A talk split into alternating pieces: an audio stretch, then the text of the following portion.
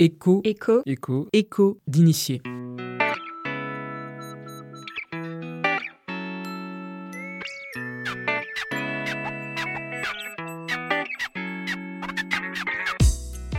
Bonjour, je suis Jean-Philippe Ponshenry, avocat à Paris, et avec mon équipe du cabinet Gilles, nous vous proposons un regard synthétique sur l'actualité répressive de l'autorité des marchés financiers.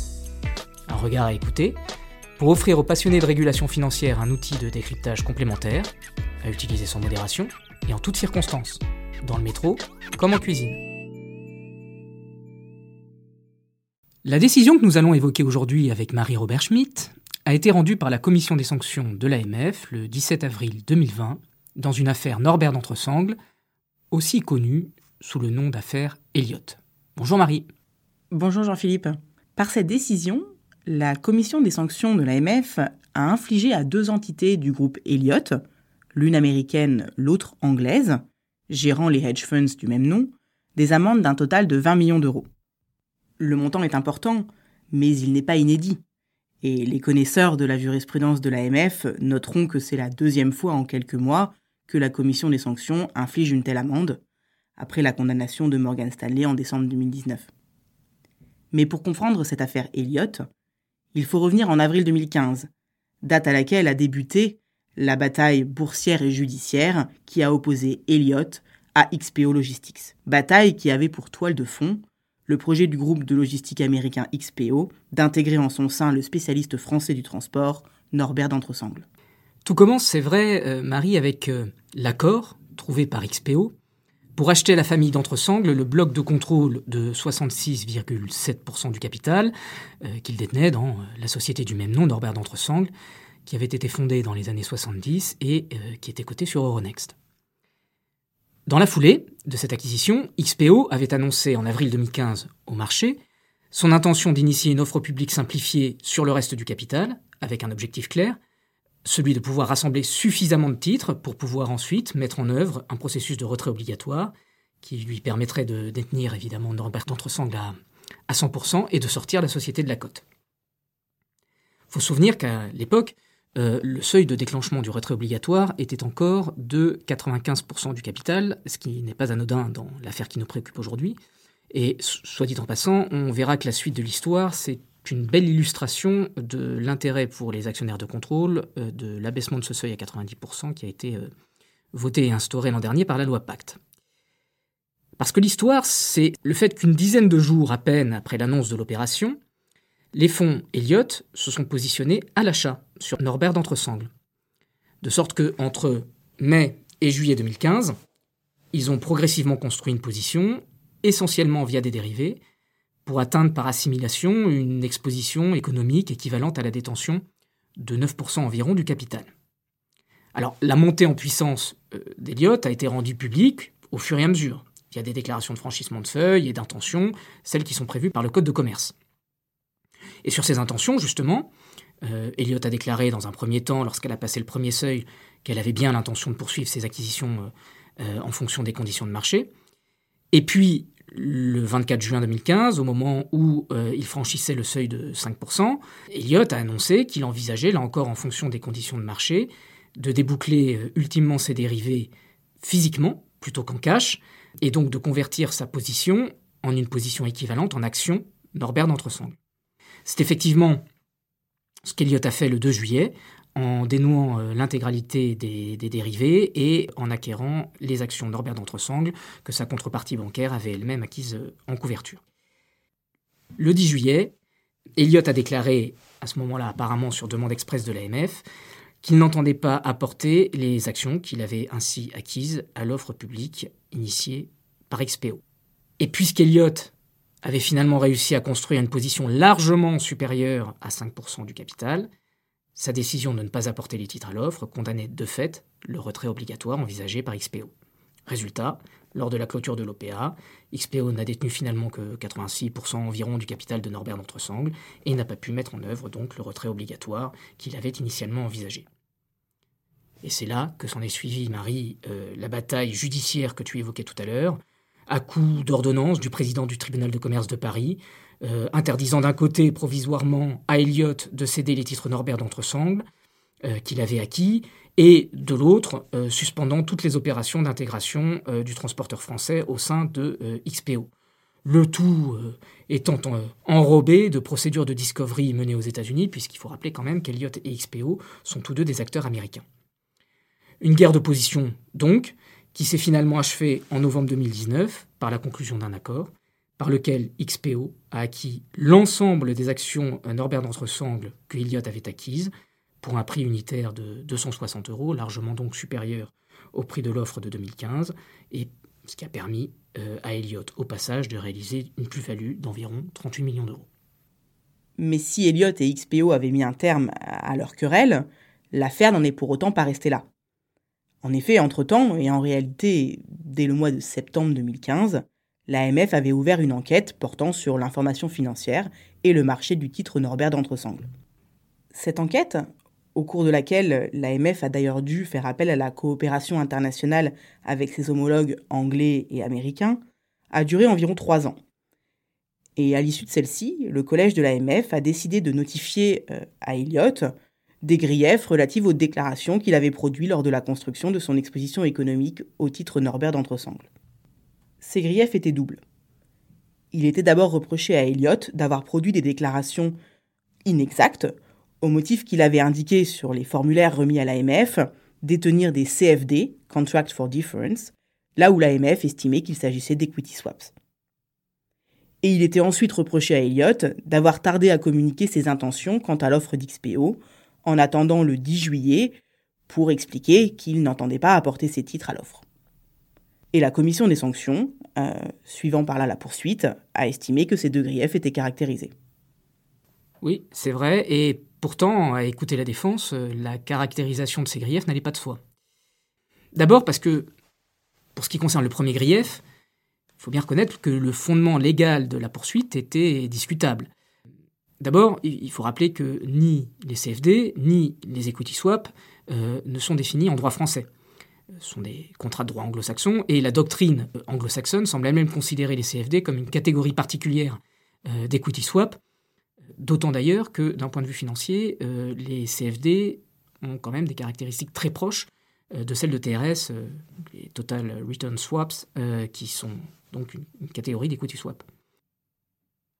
Surtout au-delà de ça, si on s'attache à rechercher le fondement de l'obligation qui pesait sur Elliott euh, de distinguer dans ses déclarations entre l'un ou l'autre de ces contrats, eh bien il faut chercher, et il faut chercher loin, parce que le fondement euh, évoqué par euh, la poursuite et donc par la commission des sanctions se trouve dans une parenthèse d'une note de bas de page d'un modèle type de formulaire annexé lui-même à une instruction de l'AMF, et c'est cette parenthèse qui invite le déclarant à préciser, le cas échéant, la nature de l'instrument dérivé euh, à dénouement en espèces qu'il utilise. Et c'est cette parenthèse qui effectivement distingue parmi d'autres contrats, et avant des points de suspension d'ailleurs, euh, les CFD et les equity swap. Euh, autant dire qu'on a déjà vu fondement légal d'une poursuite un peu plus robuste. Et c'est d'autant plus vrai que ce type de manquement formel, au fond, n'est en principe sanctionnable que pour peu qu'il soit de nature à porter atteinte au bon fonctionnement du marché. Alors c'est vrai que dans sa décision, la commission des sanctions affirme que tel était le cas, que le fait de déclarer avoir pris une position en CFD plutôt qu'en equity swap était bien de nature à porter atteinte au bon fonctionnement du marché. Mais dans le même temps, la commission des sanctions a reconnu qu'au cas d'espèce, le marché n'a pas été trompé. C'est vrai que quand on s'intéresse à ce qui comptait pour le marché dans cette affaire, c'était pas tant de savoir quel type de dérivé Elliott avait utilisé pour construire sa position économique. C'était de savoir si ce dérivé était dénouable en espèces ou en titres, pour pouvoir ensuite porter une appréciation sur la capacité d'Elliott à peser sur le sort de l'OPA. Et pour le coup, de ce point de vue, euh, Elliott avait été clair. Comme on l'a dit tout à l'heure, euh, le 24 juin 2015, elle avait bien indiqué dans sa déclaration que les instruments euh, qu'elle utilisait étaient certes dénouables en espèces, mais qu'il était envisagé de déboucler la position en titre si les conditions de marché le permettaient. À partir de là, et à supposer qu'elle ne l'ait pas été avant, les intentions d'Elliott étaient facilement anticipables par le marché. Et le rapporteur de la commission des sanctions l'a d'ailleurs rappelé au cours de la séance. Il a bien indiqué que le marché ne s'était aucunement trompé sur les intentions d'Eliott et avait très bien compris sa stratégie, euh, comme en témoignait la presse financière de l'époque. C'est assez logique au fond, parce que euh, qu'est-ce que pouvait bien chercher à faire euh, un fonds présenté souvent sur le marché comme activiste, comme Elliott, en se mettant à prendre une exposition économique significative sur les titres d'une société qui venait faire l'objet de l'annonce d'une OPAS euh, avec retrait obligatoire. Qu'est-ce qu'elle pouvait bien chercher, sinon justement tirer parti de sa capacité à terme à faire échec à ce projet d'initiateur? Et donc de ce point de vue, si l'on regarde le, deuxième grief, celui par lequel il était reproché à Elliot d'avoir tardivement dévoilé ses intentions, eh bien, euh, on doit bien reconnaître que lui non plus euh, n'a pas eu d'impact pratique sur le marché, dans la mesure où les intentions d'Elliot avaient finalement était éventé auparavant. Oui, en définitive, compte tenu du contexte que tu rappelais, ce sont des manquements relativement formels, voire techniques, qui ont été reprochés à Elliot. Contrairement à ce qu'on aurait pu penser de, prime abord, on n'était pas là avec Elliot sur un sujet de prise de participation rampante, comme on avait pu le voir dans des affaires qui avaient défrayé la chronique à la fin des années 2000, au début des années 2010, Vindel Saint-Gobain, LVMH et Hermès, ces affaires qui avaient d'ailleurs conduit à étendre progressivement l'obligation de déclaration de franchissement de seuil, pour y inclure d'abord par assimilation les instruments dérivés dénouables en titres, et depuis 2012 les instruments dérivés dénouables en espèces. Mais dans cette affaire, Elliott avait été transparent sur sa prise de position. Les sanctions prononcées, 15 millions d'euros pour l'entité anglaise, 5 millions d'euros pour l'entité américaine, apparaissent de ce fait extrêmement sévères. Ouais, euh, c'est vrai, c'est l'apparence que cela donne. Et, euh, et peut-être qu'on peut, l'expliquer par deux séries de, deux séries de raisons. Euh, la première est sans doute liée au contexte. C'est le contexte de cette procédure, c'est celui de, de débats sans précédent sur la place de Paris à propos du comportement des fonds activistes à la suite ces dernières années de plusieurs affaires très médiatisées, dont évidemment l'affaire Muddy Waters euh, Casino, euh, que tout le monde a en tête. Et ces débats ont d'ailleurs culminé avec la publication seulement quelques jours après la décision de la commission des sanctions du fameux rapport de l'AMF sur l'activisme actionnarial qui contient une série de mesures envisagées notamment pour contrôler les excès de, certains des des fonds activistes.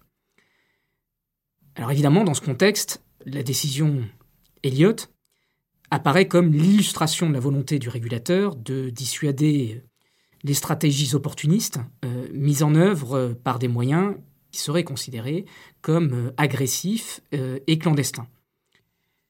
Et c'est dans cet esprit, au fond, que le collège avait mené la poursuite dans, dans, notre affaire, puisque le représentant du collège avait clairement indiqué, lors de la séance de la commission des sanctions, que ce qui était réellement dans son viseur, c'était la stratégie de chantage au retrait de la cote euh, qui avait été euh, mise en œuvre par Elliott. Sauf que cette stratégie, quand bien même elle aurait été euh, extrêmement agressive, elle n'était pas directement sanctionnable en l'état du droit, et c'est précisément la raison pour laquelle la poursuite s'est rabattue sur les manquements en apparence formelle que l'on a, que l'on a évoqués tout à l'heure. En revanche, la sanction prononcée, elle, elle est pour le coup incontestablement à la hauteur, euh, dire, de la désapprobation des objectifs et des moyens euh, qu'Eliott a utilisés pour mettre en œuvre sa stratégie, désapprobation partagée entre le collège et donc la commission des sanctions. Alors le résultat, c'est cette décision, en apparence peut-être un peu déséquilibrée, pas totalement convaincante en droit, en revanche, qui exprime clairement le message du régulateur, il entend sanctionner le moindre manquement aux obligations de transparence des fonds activistes. À commencer d'ailleurs, euh, et c'est peut-être la deuxième série d'explications de la sévérité dont a fait preuve la commission des sanctions dans cette affaire, à commencer par la transparence vis-à-vis des enquêteurs de l'AMF eux-mêmes. Parce que dans cette affaire, la, poursuite a également stigmatisé un défaut de coopération d'Eliott au cours de l'enquête, euh, qui a été poursuivi sur le fondement euh, du manquement dit d'entrave. Alors, euh, là-dessus, il était reproché à, à Elliott d'avoir fait preuve de réticence en remettant des documents sollicités par les enquêteurs qu'assez tardivement, et dans une version euh, dans laquelle euh, un certain nombre d'informations qu'Eliott jugeait de son propre chef inutiles à l'enquête avaient été, euh, avaient été cancellées. Et c'est un peu comme si, aux yeux de la poursuite, ce manque de transparence à l'égard des enquêteurs avait rétrospectivement confirmé le manque de transparence qu'il reprochait à Elliott à l'égard du marché. Enfin, quoi qu'il en soit, c'est la deuxième fois en quelques mois, et la troisième fois dans l'histoire, que la commission des sanctions de l'AMF est saisie et sanctionne sur le fondement du manquement d'entrave. Ça correspond à une volonté euh, assumée du régulateur de sanctionner le, le manque de coopération dans le cadre de ces procédures. Et l'intention est compréhensible. Mais en revanche, il faut bien avouer que la méthode laisse les praticiens très circonspects et c'est un euphémisme. Parce que, au-delà des cas d'espèce, ce fameux manquement d'entrave, visé à l'article L621.15 grand 2 petit f du Code monétaire et financier, et qui avait été instauré un peu comme une lettre à la poste à l'époque par le législateur euh, à un moment où on s'en souvient, l'ennemi c'était c'était la finance. Mais ce manquement, il pose des problèmes structurels et fondamentaux qui pourraient bien ne pas résister au contrôle attentif des juridictions de recours. Mais c'est une autre histoire, et nous y reviendrons probablement dans un futur épisode. Pour aujourd'hui, c'est tout, mais si vous voulez poursuivre la réflexion avec nous sur cette décision, n'hésitez pas à nous contacter.